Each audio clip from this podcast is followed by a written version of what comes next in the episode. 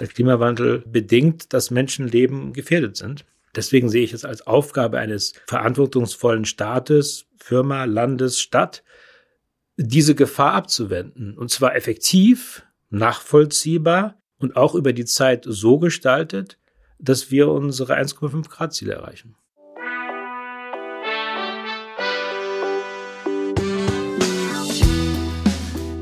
Willkommen bei Studio 36 Presents, dem nachhaltigen und sozialen Podcast aus Kreuzberg in die Welt. Sven Andersen ist Treibhausgasbuchhalter und Gast unserer heutigen Folge. Seit über 20 Jahren widmet er sich beruflich der Klimakrise. Er analysiert und bewertet den Ausstoß von Treibhausgasen und findet effektive Lösungen zur Reduzierung. Systemwandel und soziale Gerechtigkeit sind dabei die wichtigsten Schlagworte für ihn. Er berät mit seiner Agentur Städte, Gemeinde und Regierung, wie sie das 1,5 Grad Ziel einhalten können. Seine Erkenntnisse und Erfahrungen teilt er auch in seinem gerade erschienenen Buch. Der Weg aus der Klimakrise. Endlich sagen, was Sache ist, endlich wollen, was hilft, endlich tun, was wirkt. Hallo Sven, was genau tut denn ein Treibhausgasbuchhalter? Ja, vielen Dank für die Einladung und äh, das erkläre ich gerne, weil das natürlich auch bei der Party im Smalltalk immer wieder zum Stirnrunzeln führt und manchmal auch dazu führt, dass Menschen glauben, dass ich die Finanzbuchhaltung für Treibhäuser in den Tomaten gewachsen mache, aber das mache ich eben halt nicht, sondern genauso wie die Finanzbuchhaltung sich darum kümmert, klar für das Management festzustellen, wo Geld verdient wird und wo Geld verloren geht, kümmere ich mich um Treibhausgase. Und in meinem Beruf ist es eben halt die wichtige ähm, Berechnung, herauszufinden, wo Treibhausgase entstehen und was sozusagen Aktivitäten sind, die Treibhausgase reduzieren. Für mich ist das das entscheidende Kriterium des Klimaschutzes. Alles andere ist zwar schön, aber nicht effektiv und auch nicht nachvollziehbar. Wenn ich nicht wirklich sagen kann, ich mache das diese Politik oder ich gebe jetzt dafür Geld aus und kann dann genau sagen, das reduziert meine Treibhausgase. Gutes Beispiel ist ja immer der, der Straßenverkehr, also ganz normal die Privat-PKWs. An welcher Stelle der Treibhausgaszahlen steht denn das zum Beispiel? Also was würde eine andere Verkehrspolitik zum Beispiel ganz konkret bringen? Die Berechnung ist immer darauf orientiert, sach- und standardorientiert zu sein. Ansonsten würde unsere Arbeit ja immer beeinflusst werden durch meine politische oder auch sonst wie gesellschaftliche Sichtweise. Genauso wie es in der Finanzbuchhaltung Standards gibt, um einen sachlichen und unabhängigen ähm, Informationsstand herzustellen, machen wir das auch. Also wir halten uns an Standards, an ISO-Normen, an DIN-Normen, an die äh, Vorgaben der regulierten Treibhausgasbuchhaltung. Und dann machen wir das immer für einen Zweck. Ist immer wichtig, ist immer zweckorientiert. Und wenn ich jetzt Verkehrspolitik angucke, dann muss ich mir natürlich einen Betrachtungsrahmen erstmal festlegen. Ein Betrachtungsrahmen könnte eben sein, die Treibstoffe, die ich benutze. Also was für Energiequellen werden benutzt, um Transportmöglichkeiten überhaupt zu ermöglichen. Dort ist es wichtig, dann zu betrachten, wie viel Treibhausgase sind wirklich damit verbunden, wenn ich zum Beispiel einen Liter Diesel verbrenne. Das sind so ungefähr 2,58 Kilogramm die dabei entstehen, wenn ich einen Liter Diesel verbrauche und den in einem Verbrennungsmotor verbrenne. Wenn ich den anders verbrenne, entstehen noch andere Mengen von Treibhausgasen. Aber mit dieser Genauigkeit und mit dieser Zuverlässigkeit kann ich dann eben sagen, wenn ich jetzt eben halt einen Kilometer fahre oder eine Reise antrete und 100 Kilometer fahre, dann kann ich eben pro Kilometer ausrechnen, welche verschiedenen Transportmodi es gibt, welche Treibstoffe die benutzen und dann vergleichen, was ist das treibstoffärmste ähm, Verkehrsmittel in diesem Bereich. Natürlich muss es auch möglich sein. Das wäre eine Betrachtungsweise. Oder ich gucke mir an, von einer ordnungspolitischen Perspektive als Gesetzgeber, werden Treibstoffe im Land Deutschland verkauft? Die führen zu Treibhausgasen. Die logische Folge wäre, dass ich eben halt das regle und sage, Treibstoffe, die in Deutschland verkauft werden, zum Zwecke, um Transportmöglichkeiten zu erzeugen, könnten geregelt werden. Genauso wie Trinkwasser geregelt ist in dem E. coli-Bakterien oder Gegenstände oder Lebensmittel, wie Pestizide drin sind. Genauso könnte ich auch den Treibstoff ähm, regeln und sagen, es darf nur eine gewisse Intensität von Treibhausgasen in diesem Treibstoff bestehen. Und damit kann ich dann auch regulieren, dass das eben halt geringer wird. Sven, jetzt kann ich mir schon ein bisschen mehr vorstellen, was ein Buchhalter eigentlich macht. Er arbeitet wahrscheinlich sehr stark mit Zahlen, so klingt es gerade, und du schaust dir genau an, was dahinter steckt. Aber jetzt nochmal so im großen Überblick. Was sind die größten Treibhausgasproduzenten in Deutschland? Also was ist das? Ist das Industrie? Ist das Verkehr? Ist das äh, Produktion von bestimmten Sachen? Sind es unsere Heizkosten? Wer macht wie viel? Ungefähr 84 Prozent aller Treibhausgase, die in Deutschland entstehen, haben etwas mit Energie und Wärme zu tun. Also mit Strom und Wärme. Das heißt, das sind sozusagen die großen Hebel, an denen wir drehen müssen. Natürlich gibt es auch andere Aspekte, die wichtig sind. Ähm, Landnutzung, unsere Ernährung. Aber die haben einen wesentlich geringeren Anteil daran. Und diese großen, diese Strom und Wärme, sind natürlich auch indirekt verbunden mit diesen anderen Dingen. Also zum Beispiel benutze ich ja eben halt Diesel, um einen Trecker zu betreiben oder ich ähm, benutze Energie, um ein Kühlhaus zu betreiben, in dem dann meine Äpfel liegen, die die Menschen sozusagen im Frühjahr essen wollen, frisch, obwohl sie sozusagen ein halbes Jahr früher geerntet worden sind. Und die Frage, die ich mir natürlich jetzt gesellschaftlich stellen kann, ja, ich könnte jetzt allen Menschen vorschreiben, ja, esst keine Äpfel im Frühjahr aus Deutschland. Das könnte man ja sagen, weil damit da wird Energie benutzt, um diese Äpfel zum Beispiel zu kühlen, um die dann eben halt als frische Äpfel lokal zu verkaufen. Das wäre aber ein sehr großer Eingriff in den Markt und auch in die Lebensführung der Menschen. Oder ich sage, ich reguliere den Strom. Denn das ist sozusagen der Hebel, an dem die Treibhausgase entstehen. Und also sage, die, die Stromquelle dann vor allen Dingen. Naja, ich verstehe Strom als Produkt. Genauso wie Wasser, Lebensmittel, Wohnraum ist ein Produkt. Und ich sage, Strom, der eine gewisse Treibhausgasintensität überschreitet, ist illegal in Deutschland. Den darf man einfach nicht verkaufen, weil es tötet Menschen. Der Klimawandel bedingt, dass Menschenleben gefährdet sind. Deswegen sehe ich es als Aufgabe eines verantwortungsvollen Staates, Firma, Landes, Stadt, diese Gefahr abzuwenden. Und zwar effektiv, nachvollziehbar und auch über die Zeit so gestaltet, dass wir unsere 1,5 Grad Ziele erreichen. Dann gib mir noch mal drei konkrete Beispiele. Also wo könnte das sein? Straßenverkehr, vielleicht das Schwimmbad und vielleicht auch die Ernährung. Also was sind wirklich Stellschrauben, an denen etwas getan werden sollte? Das kommt darauf an, wer sozusagen handelt. Also als Regierung, Bundesregierung, wäre die Herangehensweise zu erkennen, dass die größten Treibhausgastreiber halt Strom und Wärme sind. Deswegen regle ich die und sage, Strom in Deutschland darf eine gewisse Intensität pro Kilowattstunde nicht überschreiten. Und wenn ich das sozusagen pro die verbrauchte Strommenge nehme, dann habe ich auch ein Budget.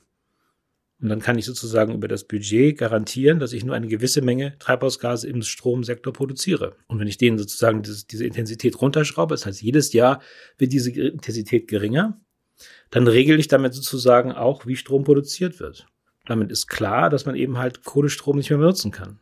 Weil wenn ich Kohle benutze, um Strom zu erzeugen und dann berechne, wie viel Treibhausgase sind denn damit assoziiert, wenn ich halt Strom produziere. Kommt drauf an, welche Kohle ich benutze, aber es sind so 400, 500 bis 600 Gramm pro Kilowattstunde. Und dann sage ich einfach, im Jahr 2023 darf eine Kilowattstunde nicht mehr als, sagen wir mal, weiß nicht, 200 oder 50 Gramm pro Kilowattstunde ausstoßen. Ansonsten darf dieser Strom nicht eingespeist werden. Und dann ist klar, dass ich Kohlestrom einfach gar nicht benutzen kann weil ich dann diese Regelung, diese Gesetzesregelung nicht einhalte. Es ist ein illegales Produkt. Und dann brauche ich auch gar nicht komplizierte Kohleausstiegsgesetze und den Konzernen Geld in die Tasche stecken, sondern ich sage, ich bin. Was beim Atomausstieg ja passiert ist, ne? Genau, was beim Atom- und beim Kohleausstieg passiert ist. Ich setze mich sozusagen als Regierung mit diesem Thema genauso auseinander, wie ich das auch mit Schwermetallen in Kinderspielzeug oder mit Flammbarkeit, Eigenschaften von Produkten auseinandersetze. Das ist ordnungspolitisches Tagesgeschäft. Ich komme so ein bisschen aus der Politik und für mich ist immer einfacher zu sagen, hey, fahrt Fahrrad und nehmt nicht das Auto, weil da gibt's lauter Gründe dafür. Aber du rechnest ja praktisch nochmal anders und sagst quasi, grundsätzlich der Klimawandel, wie er uns jetzt bevorsteht, kostet Menschen und natürlich Tier und alle anderen Leben auch, aber eben, dass jedem klar ist, vor allen Dingen Menschenleben. Und aus der Logik berechnest du bestimmte Zahlen und sagst dann, manche Sachen gehen nicht mehr. Oder wie genau gehst du vor? Naja, wenn du sagst, fahr Fahrrad oder so, das ist ja eine Handlungsorientierung für individuelle Personen. Mir geht es um ordnungspolitische Regelungen, die keine Verbote sind, sondern die sind sozusagen ein Schutzmechanismus. Aus einer bestimmten Logik heraus, wie man eben andere Sachen auch reguliert, wie man alles andere ja letztlich genau. auch in unserer Umwelt reguliert. Und wir würden, wenn wir jetzt sozusagen irgendwie, weiß ich nicht, eine Bundesregierung hätten oder einen Stadtrat, der, der sich nicht um die Qualität des Trinkwassers kümmern würde und irgendwie Schwermetalle drin sind, also uns würden die Haare zu Berge stehen und sagen, Gott, was, was macht ihr für einen Unsinn da? Ihr nehmt eure Verantwortung nicht wahr. Und aus unerfindlichen Gründen passiert es aber nicht bei der Klimakrise, sondern da ist, oder naja, gibt es Gründe für, nämlich die Ölindustrie lobbyiert genau in diese Richtung mit BP und dem persönlichen Und die Autoindustrie und die Atomindustrie. Genau, denen ist das Recht, wenn wir da immer nur vom persönlichen Verhalten reden. Denn eigentlich ist die Verantwortung auf der politischen Seite. Die müssen ihren Job machen, und zwar genauso, wie sie den sonst auch machen, und uns vor diesen Gefahren schützen. Das ist verdammt nochmal deren Aufgabe. Dafür sind sie da. Und das ist ihre moralische Verantwortung. Und die muss wahrgenommen werden, sozusagen transparent für die Bürger auch. Wenn ich jetzt irgendwie so eine CO2-Steuer habe, das ist ein total indirektes und auch sozial ungerechtes Instrument. Wenn ich hingegen den Strom als Produkt reguliere. Warum ist das so ungerecht? Also jetzt eine CO2-Steuer zum Beispiel für Kohle, für, für eine Stahlindustrie oder so. Eigentlich leuchtet mir das erstmal ein. Also die, die extrem viel Energie verbrauchen, sollen auch mehr zahlen. Macht das nicht Sinn? Die CO2-Steuer, wie sie im Moment gestaltet ist, kommt immer am Endverbraucher an. Und das ist aber nicht der Entscheidungsträger. Ne, du als Endverbraucher entscheidest nicht, wie dieser Stahl zum Beispiel von diesem Mikrofon hergestellt wird. Du weißt nur, es ist einfach teurer und fertig und es gibt gar keine Handlungsmöglichkeiten für dich. Wenn ich ein Finanzinstrument benutze, dann muss das ansetzen an den Entscheidungsträgern. Und die Entscheidungsträger sind im Geschäftsleben da, wo Profite und wo mit Geld umgegangen wird. Das heißt, eine Steuer würde nur Sinn machen, wenn ich Gewinne besteuere aus der fossilen Industrie. Nicht, wenn ich die Verbraucher besteuere. Das macht überhaupt gar keinen Sinn. Das ist sozial ungerecht und führt auch nicht zu Handlungsveränderungen. Städte und Gemeinden und auch Regierungen, die das schon vor zehn Jahren eingeführt haben, haben keinen großen Erfolg damit erzeugt. Das macht irgendwie blödsinnig, dass wir jetzt sozusagen als Nachzügler dieses Jahr eine CO2-Steuer eingeführt haben, die sonst irgendwo nicht besonders viel erreicht hat. Was wäre was, was du findest, was wirklich was wirkt? Wenn ich mir jetzt vorstelle, meine Kommune hier, wir haben ein Schwimmbad zum Beispiel, wir haben Schulen, die geheizt werden.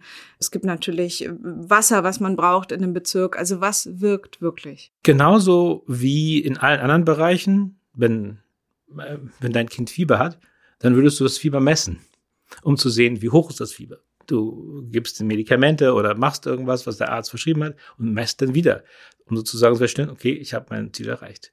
Und genau so brauchen wir das auch in einer Stadt, in einem Verein, in einer Firma, in einem Land festzulegen durch Treibhausgasbuchhaltung, okay, was ist mein Inventar meiner Stadt, wo werden die meisten Emissionen produziert und das machen wir jedes Jahr für 200 Städte und stellen dann fest, meistens ist das die Freizeiteinrichtung, das Schwimmbad zum Beispiel, wo die halt die meisten Emissionen produziert werden. Wenn ich sozusagen sage, oh, das Schwimmbad ist das Problem, das gibt mir keine Handlungsmöglichkeiten. Wenn ich aber genau weiß, mein Schwimmbad produziert 255 oder, oder weiß ich nicht, 1000 Tonnen von CO2-Äquivalent jedes Jahr, dann kann ich mir halt einen Plan machen und sagen, okay, um mich verantwortungsvoll zu verhalten, muss ich meine Emissionen bis 2030 um 60 Prozent von heute reduzieren. Wenn ich mir den UN Gap Report angucke, das ist ungefähr das Bild, das sich dort zeigt, dann kann ich einen Plan machen, okay, wenn ich 60 Prozent reduziere, brauche ich ein Schwimmbad, das nur 40 äh, oder 400 Tonnen produziert. Und dann muss ich eben einen Finanzplan machen, wie ich jetzt mein Schwimmbad umbaue, zum Beispiel mit Geothermie, mit ähm, Solarthermie, mit Wärmerückkopplung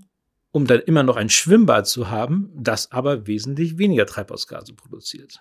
Und das kann ich dann auch im Gemeinderat, und das mache ich, das ist sozusagen mein tägliches Geschäft, dass ich im Gemeinderat einer Stadt helfe, okay, jetzt diese Technologien habt ihr zur Verfügung, die und die zusammen würde genau zu 400 Tonnen führen. Und dann können sie eben halt ausrechnen, wie viel Geld das kostet und dann einen Finanzplan machen und dann auch ihrer Gemeinde sagen, okay, wir haben einen Plan bis 2030, wo wir genau sachlichen, per Sachstand darstellen können, wie wir unser Ziel 60 Prozent Reduzierung für dieses Schwimmbad umsetzen. Und genau das ist eben halt dieser politische Wandel, der eben stattfinden muss. Und, und ich würde auch eben halt jedem raten, mit versuchen einmal mit dieser Sichtweise sozusagen daran zu gehen und auch an seine Stadt und seine Vertreter ranzugehen. Hey, wo ist euer 2030-Plan? Sven, dann sag mir noch mal einmal konkret, wie sollte das aussehen in einer Stadtverwaltung oder auch auf einer Bezirksebene? Was bräuchte es, um eben die Emissionen langfristig zu verringern? Also was muss man quasi standardmäßig immer mitdenken? Die Berechnung der Treibhausgase und das Umgehen damit. Wenn ich eben halt im Betriebsrat sitze, wenn ich in der Gemeinderatssitzung sitze und ich zum Beispiel einen, einen Bauantrag habe, dann ist es natürlich, dass ich gucke, sind alle Brandschutzvorschriften erfüllt, um Menschenleben zu schützen. Und nur dann wird dieses Gebäude genehmigt. Und es muss dann Uso sein, dass ich sage, okay, sind auch die Treibhausgasreduzierungsmaßnahmen in diesem Gebäude erledigt und berücksichtigt, so dass wir unsere Ziele erreichen. Und wenn das nicht der Fall ist, dann darf dieses Gebäude nicht genehmigt werden. Das muss USO werden. Ansonsten kriegen wir das nicht hin. Das heißt praktisch eine, eine standardisierte Implementierung in Gesetze, in Verordnungen, in Sachen, die wirklich dann auch durchgeführt werden.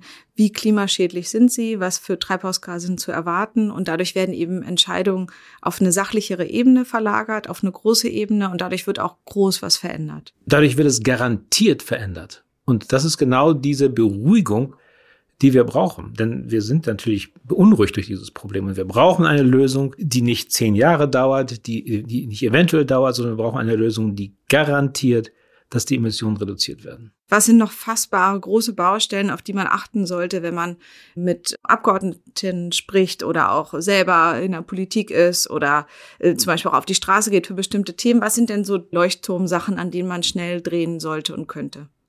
Naja, hm, schnell.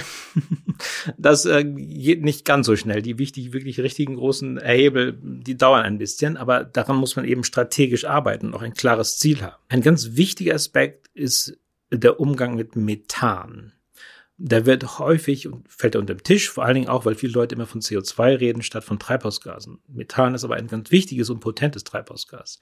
Es hat einen 25 mal höheren Wärmerückstrahlungseffekt. Und es lässt sich sozusagen auch vielleicht damit etwas machen. In unserem Hausmüll sind ungefähr nach Bundesministerium 40 Prozent Bio-Content immer noch. Das wäre ein Potenzial, wenn ich das benutze, um Biogas herzustellen, also Biotonne zum Beispiel. Ich schmeiß das rein, meistens sind überall Würmer und das kommt aber irgendwo hin und daraus wird dann genau. Energie gemacht. Du musst dir halt überlegen, wir essen ja Dinge, um Energie zu bekommen. Das heißt, unsere Abfälle sind auch sehr energiereich. Nur weil wir jetzt, weiß ich nicht, die Apfelschale und das Innere im Apfel nicht essen, heißt es das nicht, dass da unheimlich viel Energie ist. Da ist genauso viel Energie drin wie im Rest im Apfel.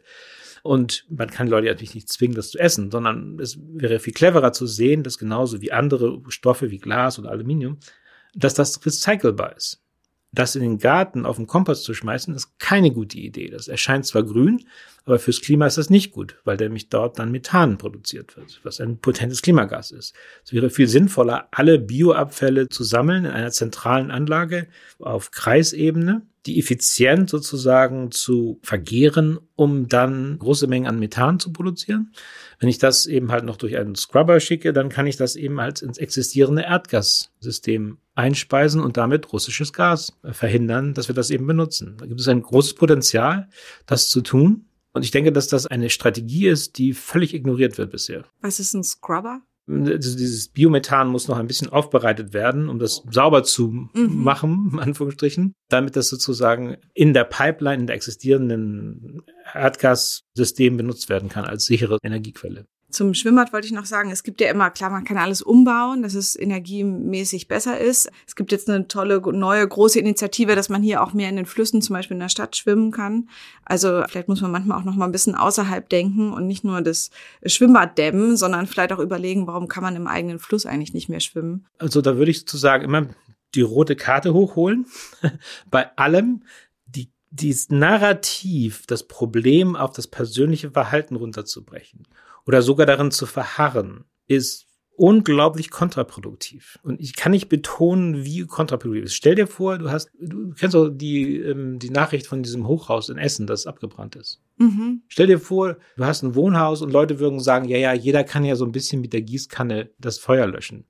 Das ist verantwortungslos. Das macht keinen Sinn. Das gefährdet Menschenleben, diese Herangehensweise. Es ist wichtig, dann das Haus zu evakuieren und die Feuerwehr zu informieren, die Profis sozusagen das machen zu lassen. Natürlich, wenn ich eine Gießkanne benutze, lösche ich ein bisschen das Feuer. Aber ich bin in der Illusion, dass ich etwas tue und verpasse sozusagen den Moment, das große Ganze zu attackieren. Mhm. Natürlich muss jeder sich sozusagen in seinem persönlichen Verhalten oder sollte sich verhandlungsvoll verhalten. Das ist keine Frage. Und ich brauche ein gewisses Bewusstsein in meinem persönlichen Leben, um überhaupt auch politisch zu handeln. Klar. Aber dieses Verharren und das immer wieder zurückkehren zu dem persönlichen Verhalten finde ich sehr problematisch. Ich finde, du hast total recht. Im Kleinen dass ich mich die ganze Zeit schuldig fühle, weil ich irgendwie doch das noch mal, doch ich bin geflogen letztes Jahr so und habe dann nur gesagt, ich war in Italien und habe nicht getraut, richtig zu sagen, ich bin ehrlicherweise hingeflogen so. Weil ich eigentlich weiß, es ist total bescheuert. So leben? nee, genau, also so diese persönliche Schuld, die ist total da so. Aber es gibt halt andere, die Stellschrauben machen, dass Flugbenzin nicht besteuert wird, Ja, aber Flugbenzin. Oder dass die TUI solche Milliarden bekommt oder so und dann die AIDA durch die Gegend schickt. Das sind halt ganz große, schlimme Sachen. Ja, aber die kann ich doch nur verhindern. Das kann ich doch nie durchs persönliche Verhalten. Das Problem ist, dass wenn der Staat seinen Job nicht macht, dass die Leute sich dann zerfleischen. Das ist immer so. Total. Und dann geht man halt, also ich stecke in einer absoluten Schuldfalle persönlich, weil ich das Gefühl habe, ich bin noch nicht perfekt so, aber habe eben noch nicht so das. Aber das ist das Recht, glücklich zu sein. Freiheit wird durch Gesetze ermöglicht. Das ist nicht andersrum. Sicherheit wird durch Gesetze ermöglicht. Das ist etwas, das wir aktiv produzieren. Das Recht auf Meinungsfreiheit, das Recht auf gleiche Bezahlung. Das ist ein Gesetz. Das ist nicht menschliches Verhalten, das ist ein Gesetz, das es macht. Und genauso brauche ich auch für den Klimaschutz, brauche ich Gesetze, die genau das regeln, was das Problem ist, nämlich die Emission von Treibhausgasen. Sag mir doch mal eine Sache, für die es sich wirklich lohnt, auf die Straße zu gehen. Dass du sagst, da steht vielleicht eine europäische neue Richtlinie an oder da gibt's was, was jetzt nochmal verabschiedet wird oder auch nicht verabschiedet wurde. Wir haben ja immerhin auch einen, einen FDP-Wirtschaftsminister. Was denkst du, wo muss man sehr genau darauf achten, auf eine Weichenstellung, die jetzt kommt? Hm, also ich, ich würde die ähm, vom persönlichen da jetzt sozusagen nicht so weit auf Europa gehen, sondern meine Empfehlung ist zu gucken, wo ist der nächste größere Footprint. Es ist nicht mein persönlicher, klar, da kann ich mich halt Dinge tun oder auch lassen, das ist jedem selbst überlassen. Schön, wenn sie es machen. Aber der nächste große Footprint ist da, wo ich arbeite und wo ich lebe. Denn mein persönlicher Footprint, der ist vielleicht so bei 12 bis 15 Tonnen oder vielleicht auch kleiner. Aber der Fußabdruck meiner Firma, in der ich arbeite oder in dem Verein, wo ich Sport treibe, ist wesentlich größer. Und das wäre für mich eigentlich die nächste Aktivitätsstufe, wo ich wirklich mich zusammentun kann mit Gleichgesinnten in meiner Firma, in meinem Verein, in meiner Stadt und dann einfordere oder vielleicht sogar selber eine Treibhausgasbilanz herstelle und sage, okay, ich arbeite in dieser Firma und guck mal, wo sind die größten Treibhausgasquellen und beschäftige mich damit auch mit sozusagen über Mitbestimmung, über vielleicht sogar Streik in der Firma selber zu sagen, okay, nein, wir wollen nicht mehr zum Beispiel unsere Produkte mit Öl herstellen. Es gibt Alternativen und uns ist das als Mitarbeiter oder auch Shareholder wichtig, dass diese Firma sich ändert und diesen Technologieveränderungen macht. Und da denke ich, kann man auch, vielleicht ist es auch wichtig in diesen Zeiten, auch eine positive Erfahrung haben, weil man da eben nicht nur demonstriert und irgendwie frustriert ist, wenn es nicht gleich funktioniert. Natürlich ist die politische Druck wichtig, aber wenn ich halt in meiner Verein, meiner Firma, meiner Stadt etwas verändere, dann wuppt er auch sozusagen was. Und das kann eine sehr positive Erfahrung sein, dann zu sagen, oh, okay, ich konnte hier was verändern. Und dann kann ich in den nächsten Schritt gehen in meiner Stadt oder vielleicht in meinem Kreis oder in meinem Bundesland sozusagen was zu verändern. Aber jetzt so konkret zum Beispiel, ich arbeite in einem Büro, ich habe einen Computer und ähm, wir probieren nicht so viel zu heizen. Ich kann jetzt wahrscheinlich nicht so Einfluss nehmen auf unseren ohnehin nicht so schrecklich netten Vermieter. Wo sind denn konkret, sind es dann wahrscheinlich eher produzierende Gewerbe, um die es geht? Also so, oder, oder was könnte ich, was wäre so eine Stellschraube in so einem klassischen Büro? Es ist wahrscheinlich nicht dieses Think before you print. Nein, sondern es ist wieder genauso wie du messt erstmal Fieber, wenn dein Kind krank ist. Und genau so misst du sozusagen deine Treibhausgasemissionen. Erstell eine Bilanz für euer Büro, wo sozusagen die Treibhausgasemissionen herkommen und was der größte Anteil ist. Und vielleicht stellt ihr fest, dass sozusagen Geschäftsreisen eventuell der größte Footprint sind und, und gar nicht die Aktivitäten im Büro. Oder ist es vielleicht der Strom, den ihr verbraucht, äh, weil ihr ganz viel Technologie benutzt. Und äh, da muss man natürlich auch berücksichtigen, was ihr in der Cloud macht. Server zum Beispiel ist ein Riesenthema mit Strom. Ne? Ja, genau, Strom.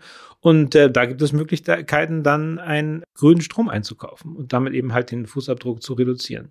Gibt es einen Tipp, so einen Rechner zum Beispiel? Also gibt es irgendwo, wo ich im Netz das mal eingeben kann? Weil ehrlicherweise, ich bin nicht so gut im Rechnen. Und ähm, jetzt äh, habe ich natürlich das große Glück, ja einen Emissionsbuchhalter vor mir zu haben, einen Treibhausgasbuchhalter. Aber gibt es irgendwie sowas, dass ich im Netz das so ein bisschen irgendwo eintippen kann? Oder wo kann ich gucken? Also aus meiner Sicht ist Treibhausgasbuchhaltung und Verständnis Teil des Management-Skills im 21. Jahrhundert. Das gehört einfach dazu, aus meiner Sicht. Und ich würde dazu raten, sich ein bisschen damit zu beschäftigen in einer Arbeitsgruppe und das erstmal rausfinden und nicht zum wilden Aktionismus zu treiben, sondern hey, lass uns mal selber rausfinden. Es gibt eine DIN-Norm 14064-1, die kann man sich besorgen oder lesen und dann mal verstehen, wie funktioniert das eigentlich, Treibhausgase zu bewerten. Was für einen Emissionsfaktor hat eigentlich der Strom, den ich hier kaufe in meiner Stadt? Benutzen wir eigentlich Erdgas und wie viel benutzen wir? Und wenn ich jetzt ein Kilowattstunde Erdgas verbrauche, wie viel Treibhausgase sind damit äh, verbunden? Wenn man sich ein bisschen damit beschäftigt, ist das gar nicht so schwierig. Das kann man rausfinden.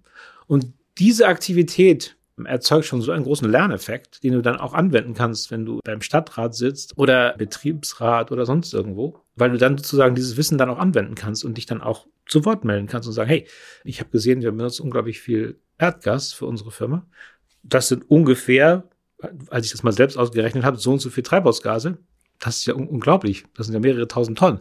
Das müssen wir dringend ändern, weil nur dann wird sich unser Fußabdruck reduzieren. Gerade jetzt russisches Erdgas weiß man ja eh, dass es, ähm, ich habe extra geguckt, ob wir mit Erdgas heizen, tun wir nicht. Ich glaube, wir haben eine alte Ölheizung. Sollte man vielleicht auch mal gucken, was sich da lohnt, in so einem Wohnhaus umzubauen. Welche Heizung ist so für ein großes Mietshaus das Beste? Im Bereich Heizung ist natürlich sowohl Geothermie als auch Wärmepumpen die beiden ähm, Lösungen, die am besten sind. Bei beiden ist halt das Problem, dass es noch nicht genug Infrastruktur gibt. Also Handwerksbetriebe und Installationsbetriebe sind noch nicht darauf vorbereitet. Und da bedarf es sozusagen auch ein bisschen Druck. Da kann sich Verhalten sozusagen auch auszahlen, dass ich da ein bisschen Druck mache bei den Herstellern und sagen, hey, wir brauchen zuverlässige Installationsbetriebe und die, die das auch warten und die mir dann auch einen vernünftigen Kostenvorschlag machen. Das einzuführen. Also aus dem Gas aus und dem Öl auszusteigen ist ganz wichtig. Das ist sozusagen, wo du vorhin gesagt hast, was sind so die wichtigen. Also sich mit Wärme zu beschäftigen ist das eine. Das zweite ist, sich mit Methan zu beschäftigen. Und das dritte ist für mich halt die Regelung der Treibhausgasintensität für Strom und Wärme, sich dafür einzusetzen. Das sind, glaube ich, so die drei wichtigsten Dinge, die einen Riesenunterschied machen würden. Das heißt grundsätzlich, Klimabuchhaltung heißt, sich die Zahlen angucken, wirklich schauen, wo wird wirklich Treibhausgas produziert, das auch sich anschauen und beobachten, ähm, gute Beratung suchen wahrscheinlich auch und dann eben auf den großen Ebenen die richtigen Forderungen stellen oder auch die richtigen Anregungen geben.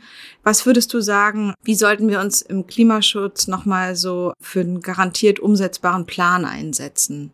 Das finde ich total wichtig. Das ist ein sehr guter Punkt weil ich glaube, auch aus meiner täglichen Arbeit, dass viele Menschen, auch die sich in Gremien und in Aufsichtsräten und in anderen politischen Gremien eigentlich oft dagegen stellen, im Grunde wissen, dass wir irgendwas tun müssen. Und je konkreter und praktischer die Forderungen sind zur Lösung, je schneller erlebe ich, dass Menschen sich einig sind. Ich habe gerade gestern in, mit einem Stadtrat gesprochen, die sich 20 Jahre eigentlich immer nur zoffen aber dadurch, dass wir dieses Thema sozusagen auf eine sachliche Ebene gebracht haben und eine, eine Bilanzierung erstellt haben und festgestellt haben, okay, das Schwimmbad ist halt die größte Treibhausgasquelle. Das ist eine Tatsache. Da, da muss ich dann nicht über politische Lager hinweg mich streiten, sondern das ist offensichtlich und alle sagen, okay, gut, das ist eine, eine klare Zahl, daran kann ich mich festhalten. Schön, dass wir miteinander geredet haben. Ich habe am Anfang schon ein bisschen gesagt, ich bin nicht direkt eine Zahlenperson, aber was ich mag, ist nochmal ein anderer Blickwinkel, dass man einfach den, den Blick wieder weitet auf die ganz großen Stellschrauben und Themen und dahin, wo wirklich auch das Geld fließt letztlich, also wo sich ja Menschen auch extrem dran bereichern, dass sie unsere Erde kaputt machen und dass wir da nochmal gucken, dass wir uns nicht nur darum streiten, lebe ich vegan, wenn ich Wollsocken anhabe von jemandem, der mir die geschenkt hat, oder achte ich wirklich darauf, dass eben bestimmte Lobbygruppen auch nicht mehr so einen Einfluss haben und wo kann ich auch den richtigen politischen Einfluss ausüben. Sag nochmal kurz dein Buch, wenn ich das lese, was für Erkenntnisse könnte ich haben? Für das Buch Der Weg aus der Klimakrise habe ich auch ein anderes Narrativ entwickelt. Das ist Klingt erstmal natürlich trocken oder auch beunruhigend, aber ganz im Gegenteil, es ist ein bisschen ein Reisebericht, eine Abenteuergeschichte. Es kommen da sozusagen ganz viele interessante Dinge vor und Menschen sind ganz erstaunt, wenn sie das Buch lesen, wie, wie spannend das Buch eigentlich ist. Und es ist auch sehr persönlich. Das ist aber gewollt, um eine totale Transparenz zu erzeugen, wie ich zu diesen Erkenntnissen komme. Und äh, Menschen teilen mit mir, dass ihnen das wirklich Spaß macht da mitzugehen und das zu lernen. Das würde ich natürlich empfehlen, da diese Reise einmal mitzumachen. Also dein Buch klingt schon mal gut. Und gibt's noch irgendwie einen Film oder irgendwas, wo du sagst, wo man sich auch ähm, informieren kann? Also zum Beispiel, ich habe auch noch mal gesehen beim NABU oder bei Greenpeace kann man auch noch mal nach so CO2-Sachen gucken. Was würdest du sagen, gibt's noch einen tollen Film, den du empfiehlst, wie Greta Thunberg mit ihrem Segelschiff nach Amerika fährt oder welchen Film fandst du richtig gut? Peter Wohleben, die Bäume. Also es gibt so schöne, äh, schöne Beispiele. Meine Sichtweise ist halt so anders zu all diesen anderen, dass diese Filme mehr oder zum Beispiel auch ähm, Don't Look Up, der Film zeigt eigentlich, dass das Narrativ, das wir bisher haben von der Panik, nicht funktioniert. Auch wenn das nicht Ziel des Films war.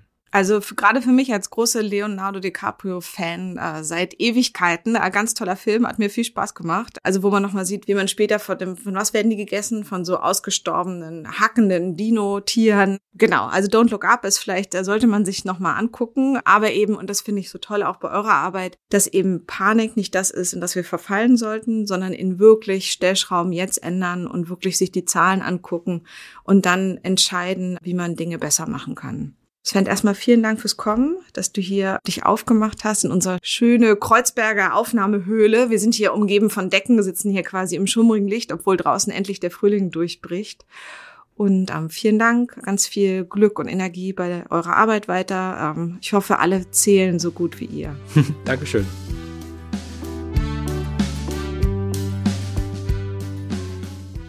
Das war's mal wieder mit einer Folge Studio 36 Presents, dem nachhaltigen und sozialen Podcast. Wenn ihr mit uns zusammenarbeiten möchtet, Anregungen oder Ideen habt, schreibt uns gerne über info at studio36.berlin. Wir freuen uns drauf. Bis zum nächsten Mal. Eure Nike.